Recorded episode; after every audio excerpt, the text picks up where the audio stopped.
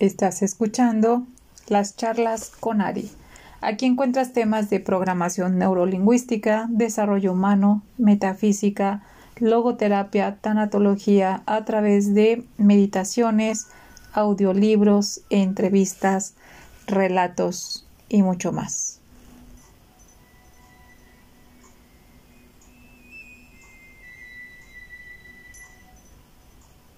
Bien, vamos a continuar. Seguimos con el libro El avance, un salto cuántico para dejar de sufrir del maestro Fernando Malcún y como siempre te recuerdo está disponible en Amazon. Seguimos en el capítulo 4 y dice dimensiones 6 a la 10, el cuerpo mental y sus archivos. Entre las dimensiones 6 y 10, la frecuencia vibratoria de la energía en esas cinco dimensiones sostiene tu mente y los procesos para responder a la continua progresión de experiencias e interacciones en tu vida. Tu cerebro recibe las percepciones de tus sentidos, de los sucesos, eventos, interacciones y cambios en tu entorno, en el mundo exterior de los efectos, los categoriza automáticamente y envía la información instantáneamente a tu mente que los filtra, valora y crea tu realidad subjetiva, tu conciencia de ti mismo, del entorno en el que existes, de Dios y del mundo de las causas. Todo lo que experimentas o creas tus sueños, tus abstracciones, cuando conceptualizas, analizas o meditas, sucede en esas cinco dimensiones. Tu mundo interior, tus pensamientos, razonamientos, tus intenciones, deseos, la memoria de tus estados previos, lo que imaginas, proyectas, tus decisiones y acciones, tus respuestas ante lo que sucede, tu identidad, tu yo, la imagen que tienes de ti mismo, la que le proyectas a los demás, lo que comunicas, las conclusiones y tus reflexiones sobre los resultados que obtuviste, las hipótesis que creas, su verificación, la comprensión, la certeza y la sabiduría que encuentras, todo eso procesa tu mente. El nivel que tienes de ese inmenso poder depende de tu nivel de desarrollo evolutivo. La información que alimenta esos procesos es también clasificada y guardada en estos cinco archivos en esas cinco dimensiones. Quiero comentarte eh, unos gráficos que están aquí, por eso es que recomiendo muchísimo que adquieras el libro de, de Fernando porque nos regala unos gráficos a todo color y bueno, eh, te voy a describir los gráficos de la página 107 y está eh, Dice presente, realidad subjetiva. Hay tres niveles, el amarillo 1, el naranja 2, el rojo 3. De arriba hacia abajo dice 1, conciencia de sí mismo, del entorno y de Dios. En la segunda segmento del 1 dice creencias, personalidad, ego, imagen de sí mismo. En la sección 2 hay tres partes que dice estímulos externos, percepción del cambio, análisis, conclusión, decisión, acción, experiencia, interacción, comunicación. En el segmento 3 del rojo dice así resultados, reflexión, discernimiento, hipótesis, valoración, certeza, sabiduría.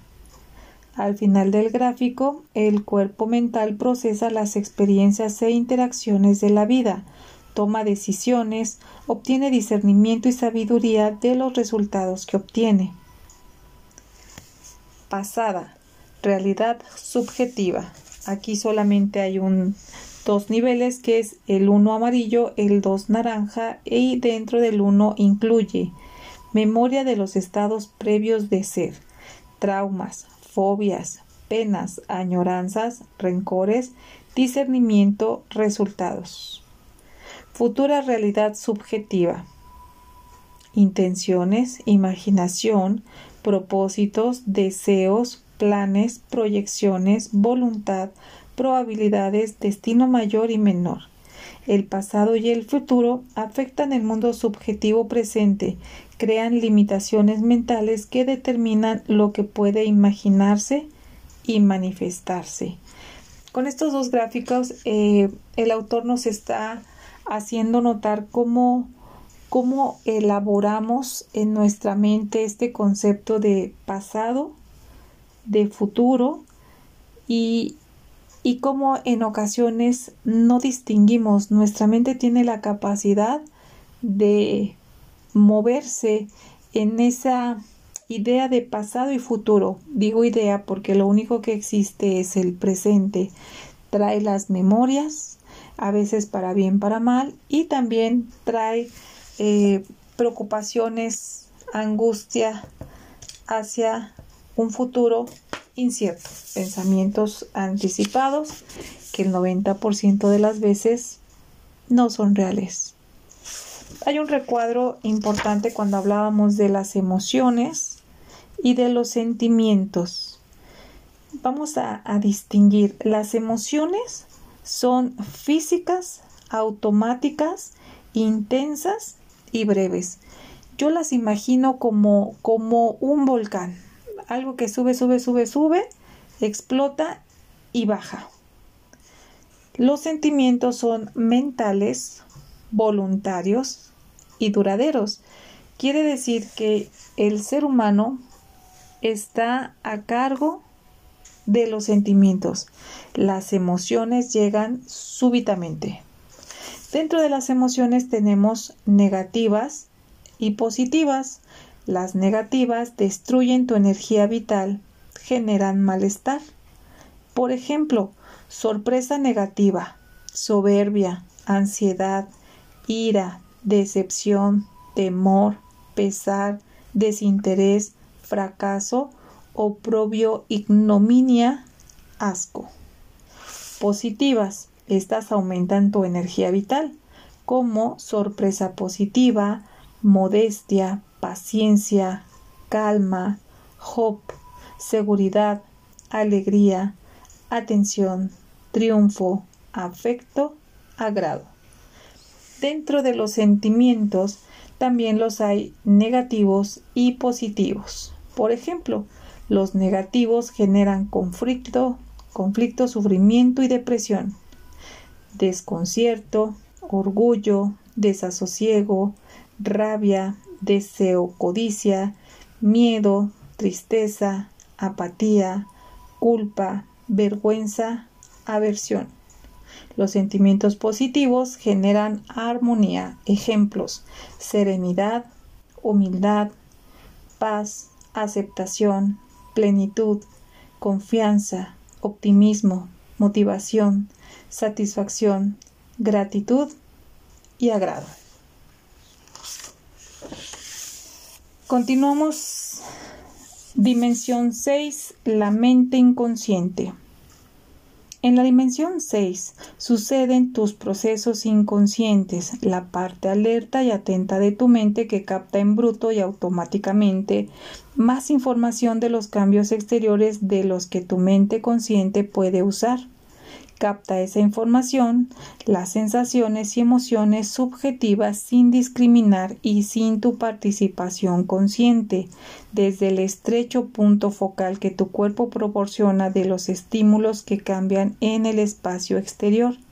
Información que al estar limitada por tu falsa creencia que eres un ser separado de los demás y de lo que te rodea, crea la dualidad entre lo que tú eres y lo exterior a ti en la frecuencia vibratoria, la energía en esa dimensión, tu mente la acumula, la actualiza instante tras, instante y la graba en el archivo de tu inconsciente con las sensaciones y emociones que experimenta tu cuerpo físico. La mente inconsciente usa esa información mezclada con los impulsos traumas y deseos reprimidos que luchan por salir al consciente para crear tus sueños ordinarios, una realidad subjetiva, imaginaria, no real, en la que eres un observador sin cuerpo, no sujeto a las leyes físicas, no limitado por la velocidad de la luz ni sujeto a las reglas de la lógica con las que opera la conciencia. Sueños involuntarios formados por imágenes, escenarios y eventos metafóricos que usa tu inconsciente para eludir la censura de tu ego. Una realidad en la que las causas y los efectos suceden simultáneamente, donde todo cambia instantáneamente, sigue siendo los designios de tu inconsciente, que los usa para liberar las tensiones generadas durante el día que terminó. También allí tu mente crea los sueños lúcidos en los que tu conciencia permanece alerta, sabes que estás soñando, puedes ver tus manos y tu cuerpo, estás inmerso en la experiencia y puedes dirigirla voluntariamente. Tienes acceso a tus recuerdos y al despertar puedes recordar lo que sucedió en esos sueños. Tu inconsciente los usa para revelarte lo que tu consciente ha reprimido y guardado en sus archivos, lo que no quiere que recuerdes porque genera angustia y ansiedad. Deseos prohibidos que necesitas reconocer y aceptar como parte de tu personalidad o superarlos y trascenderlos porque mientras no lo hagas, atraen a tu vida situaciones y dificultades que les permitan aflorar. Tu maestro ascendido también los usa para aparecer en ellos con la forma de una figura que respetes y admires para dejarte un mensaje importante para tu proceso evolutivo. Solo puedes conocer tu inconsciente cuando burla la censura de tu ego y se revela lo que muchas veces te permite identificar la causa de un error repetido que te ha hecho experimentar mucho sufrimiento. La dimensión 7.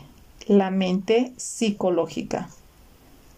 En la dimensión 7 está tu mente psicológica, conectada directamente con la energía de mejor frecuencia de tu mente inconsciente que capta y acumula en bruto la información de múltiples eventos simultáneos, interacciones y cambiantes estímulos exteriores. Esa conexión te permite realizar su primera función que es escoger en cuál de ellos enfoca su atención.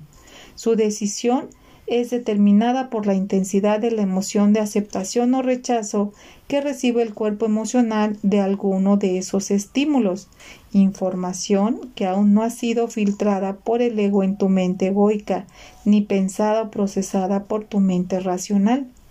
Tu mente psicológica la procesa, la califica, la clasifica como positiva o negativa y la guarda en sus archivos por orden de importancia e intensidad de la polaridad que siente, el grado de estrés o bienestar, de insatisfacción o satisfacción, de seguridad o de confianza le induce a adoptar una actitud que será una segunda valoración luego de que el cuerpo emocional ante lo que sucede. Genera un estado subjetivo y psicológico primigenio que envía a tu mente egoica que procederá a filtrarla y a valorarla por tercera vez en tu sistema de creencias y con tu personalidad antes de enviar lo que considere aceptable a tu mente racional. Esa tercera valoración influye en la respuesta que dará la mente racional, crea la motivación para conseguir algo o para rechazar lo que sucede, determina el esfuerzo que debe emplear y la decisión interior para lograrlo. Después de la concepción en el tercer mes de la gestación, en el vientre de la madre, comienzan los procesos de la mente psicológica para escoger, clasificar y archivar la información procedente del cuerpo emocional y de la mente inconsciente, a eso se deben los traumas prenatales generados por experiencias negativas de la madre que le generaron gran estrés en algún momento durante sus últimos seis meses de gestación. Esas primeras experiencias fueron el principio subjetivo generador de tu personalidad. Te indujeron a confiar o a desconfiar del mundo al que llegarías. Esas primeras percepciones de tu consciente están relacionadas con tus correspondencias de aprendizaje, las que escogieron tu alma y tu espíritu en el reino de la transición. Generaron una valoración del lugar que te corresponde y de sus normas, las tendencias de tu conducta, tus primeros rasgos de carácter, lo que comenzó a individualizarte y a diferenciarte de los demás. Determinaron tu personalidad tu confianza y tu autoestima, si eres abierto y sociable, si tienes miedo o curiosidad de tener nuevas experiencias. Al nacer, la atención y el afecto de tus padres o de los responsables de tu cuidado dejaron una impronta en tu temperamento, te impulsó a ser inseguro o tranquilo, activo o alegre, o sumiso o preocupado. Lo que tu mente psicológica sintió, procesó y archivó entre tus 0 y 7 años fue determinante para que tu mente egoica creara tu sistema de creencias, tu personalidad y tu ego. Dimensión 8. La mente egoica. El rango de frecuencia vibratoria de la energía de la dimensión 8 sostiene los archivos y procesa la información que le da existencia a tu yo a las tres partes que lo componen, tu sistema de creencias, tu personalidad y tu ego. Conforma la construcción mental que genera la manera como tú te ves a ti mismo, tu visión subjetiva de qué es y cómo funciona la realidad en la que existes. Allí reside la información que define al pensador de los sentimientos, al hacedor de los hechos, al que toma las decisiones, al actor central del melodrama de la vida.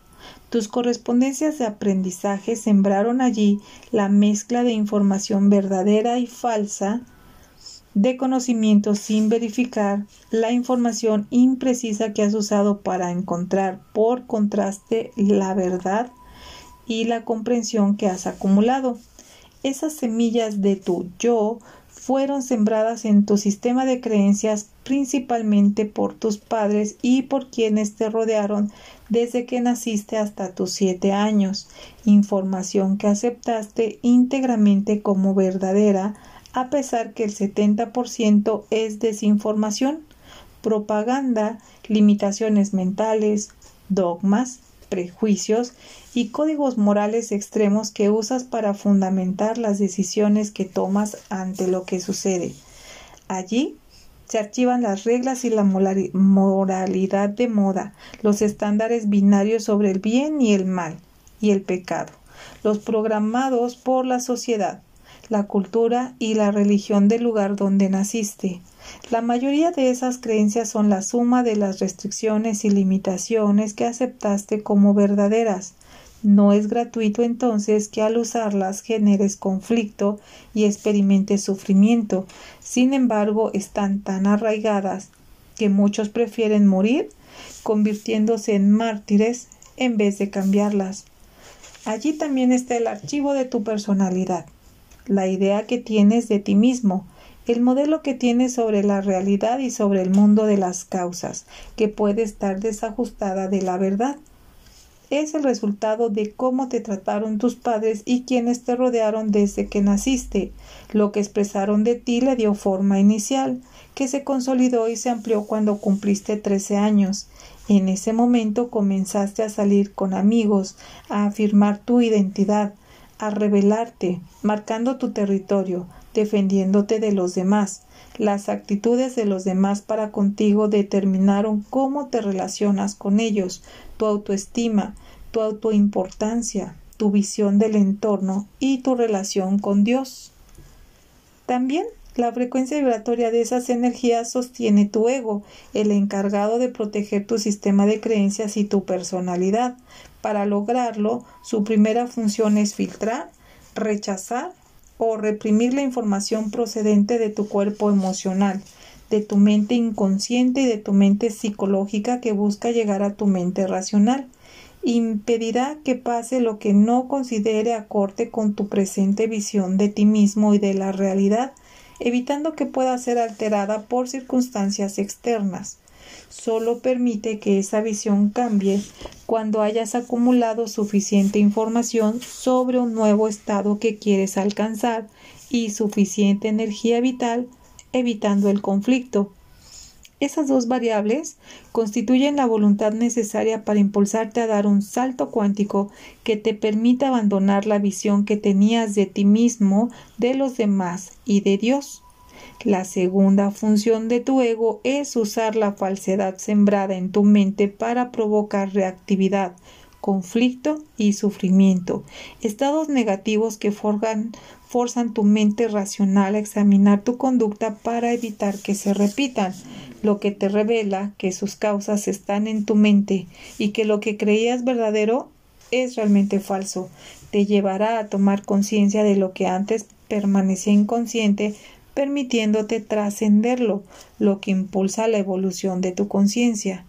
Tu tercer función es impulsarte a construir hábitos autodestructivos y rutinas autómatas que te mantengan en la inconsciencia, de las que solo puedes liberarte cuando en tu búsqueda de la felicidad las reconozcas y las superes.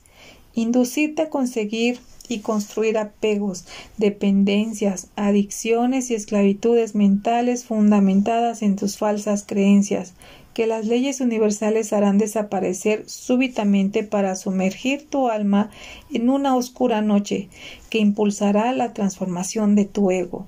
El profundo sufrimiento que genera te llevará a reconocer que no sabes, a pedir ayuda y recibirla de tu Maestro ascendido, sabiduría que al verificarla transformará tu vida. Su cuarta función es convencerte que eres un cuerpo separado, limitado y vulnerable, que necesita protegerse para sobrevivir, acumular posesiones, cosas, habilidades y vanidades que garanticen ese propósito, falsa creencia que te impulsará a construir mecanismos de defensa creadores de conflicto, que evitará que aceptes que tu conciencia evoluciona a través de la reencarnación y que puedas tener experiencias transpersonales estado que tarde o temprano te llevará a encontrar tu verdadero yo, eterno e inmortal, a dejar de creerte un cuerpo, a que termine tu miedo de sobrevivir, desaparezca tu vulnerabilidad y encuentres la paz interior. Su quinta función es convencerte que eres una víctima inocente, que las dificultades y el sufrimiento que experimentas no suceden por casualidad, que son culpa de alguien, resultado de tu mala suerte o de karma por acciones equivocadas en tu vida pasada, que uses tu poder para convencerte a ti mismo que no tienes ningún poder, que lo externo determina tu vida. De esta manera te sumerge en la impotencia, en la depresión y en el sufrimiento que terminará por revelarte que esa posición es el resultado de una falsa creencia. Eso te permitirá reemplazarla por información verdadera y aceptar que eres el responsable de todo lo que sucede en tu vida. Solo así dejarás de ser un mártir y asumirás la responsabilidad que despertará tu poder interior para transformar tu vida y a ti mismo. Su sexta función es impulsarte a enjuiciar, a que creas que la realidad es injusta, que el universo esté desequilibrado y caótico. Impulsa así una postura moralista de pensamientos binarios extremos, de bien mal, culpable inocente, creadora de desarmonía y de una visión sin tonalidades intermedias que te hará perder energía vital, justificarás el castigo de quienes no se ajustan a los códigos morales que forman parte de tus falsas creencias y como consecuencia hará que te llenes de miedo a la muerte, al juicio final y al infierno eterno por los pecados que sabes que cometiste. En algún momento reconocerás que esa postura lo único que te produce es malestar, depresión y conflicto, pérdida de relaciones e insatisfacción y comenzarás a corregirla. Su séptima función es impulsar una sobrevaloración de ti mismo, generadora de presunción, arrogancia y soberbia, que te dediques a exaltar tu propia personalidad, a construir la falsa creencia que eres mejor que quienes te rodean. Así te llenarás de tu propia importancia y te enfocarás en tus puntos de vista y en tus intereses egoístas que impedirán que encuentres y experimentes amor. Te llevará a opinar, dividir y polarizar, impidiéndote llegar a la neutralidad del amor que te permitiría comprender que esos opuestos son creados por las mismas energías que pueden unirse y neutralizarse en tu interior. Así podrás llegar a convertirte en testigo imparcial de ti mismo y de lo que sucede a tu alrededor. Podrás convertirte en un espejo que refleja todo, sin escoger qué reflejar, y ser feliz sin ninguna pretensión. Como ves, tu ego tiene funciones importantísimas, es realmente tu guía y es un maestro con mala fama, que solo busca ayudarte a tu mente racional a impulsar un proceso de purificación progresiva y ampliar tu conciencia en la comprensión que eres parte esencial de un único y maravilloso ser. Vamos a hacer una breve pausa aquí. Bien, eh, hay muchas interpretaciones eh, de los autores. Solo quiero agregar dos cosas desprendidas de lo que acabamos de leer. Todo lo que, lo que recibimos, la información que se transmite desde vientre materno y de esos adultos a cargo de nuestra educación y tal, me gusta usar el ejemplo de los gemelos, unos gemelitos en vientre materno, mientras su madre atraviesa por una situación difícil y tal, ambos grabarán alguna programación derivada de los químicos que recibieron de acuerdo a su nivel de evolución. El autor habla muchísimo del nivel de evolución, así como van los colores de los chakras del rojo al, al fuchsia, que en ocasiones también se pone blanco y tal. También es un reflejo del nivel de conciencia de las personas. Hay personas que vibran principalmente en la zona de los chakras bajos. Son muy viscerales, son muy anclados a la tierra, eh, les gusta la música muy ruidosa, les mueve la lujuria, eh, no tienen problema con, con cargos de conciencia y cosas así. Y va subiendo la escala, lo vamos a ver un poquito más adelante. Bueno, dependiendo del nivel de conciencia, es lo que el bebé en vientre materno tomará de información de acuerdo a los estímulos que está recibiendo, igualmente de las cosas que vive en su entorno de esos adultos que están a cargo. Por tanto, y una de las cosas que, que yo personalmente le aprendí a Fernando es no existe la culpa. Hay muchas tendencias, algunas que se hacen llamar disciplinas, que aseguran que todo lo que hemos vivido en vientre materno y en nuestros primeros años eh, fue fundamental para, para todo lo malo que tengo, como, como si fuera importante buscar al sospechoso del por qué yo soy de tal o cual y entonces lo tengo que, que perdonar y bla, bla, bla. Ok, no. Lo que estamos hablando en este libro, que es por lo que a mí me encanta, es todo lo que sucede es siempre, siempre, siempre para el bien mayor de todos los involucrados. El bebé en vientre, con esas correspondencias de destino, ha elegido a los personajes ideales y perfectos para lo que le corresponde vivir en esta experiencia física.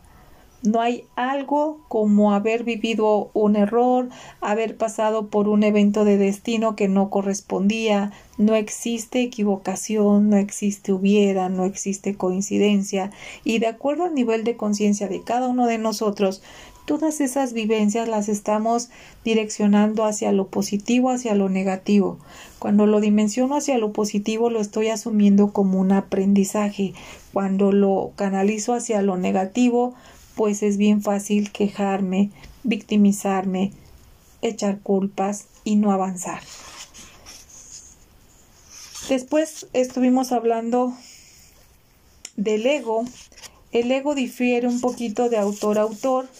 para resumirlo rápidamente, el ego es mi falso yo, esa personalidad que utilizo para moverme, pero eh, con esa intención de protegerme, de aparentar lo que no soy para evitar ser herido, como bien lo dijo eh, Fernando, es un maestro con muy mala fama. Eh, la mayoría de las personas no tiene idea qué es realmente el ego.